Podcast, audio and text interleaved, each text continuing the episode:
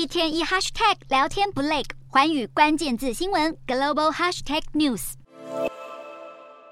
照片中被圈出来的男子跟乌克兰总统泽伦斯基穿着同样的黑色长袖上衣，还留着一样的络腮胡。一名俄罗斯官媒主播最近在社群媒体上发布这几张照片，声称这名男子就是泽伦斯基的替身。俄方甚至宣称，当初泽伦斯基英勇视察巴赫姆特，还有赫尔松等前线战区，其实都是由这名替身代替本尊出马。不过，俄方的换身术指控马上被乌克兰当局反驳。乌方二十五日澄清，这名俄国口中的替身男子其实是泽伦斯基贴身保镖，所以在大多数公开场合中都毫不避讳的在媒体前曝光。更何况，两人除了造型跟穿搭相似以外，身高、相貌全都不一样。如果真的让保镖充当总统替身，根本谁也骗不了。俄罗斯官媒想乱人耳目不成，反观他们的强人总统普丁，才是世界上最会利用替身抵挡暗杀的领袖。普丁。二十五日前往莫斯科国立大学出席学生活动的时候，被拍到脚上罕见穿着黑色高跟皮鞋，举止相当异常。甚至还有与会人士透露，现场的普丁跟自己认识的普丁判若两人，因为眼前的普丁完全不怕接近陌生人，还轻松自如跟学生互动合影，完全不像一个担心被暗杀的人。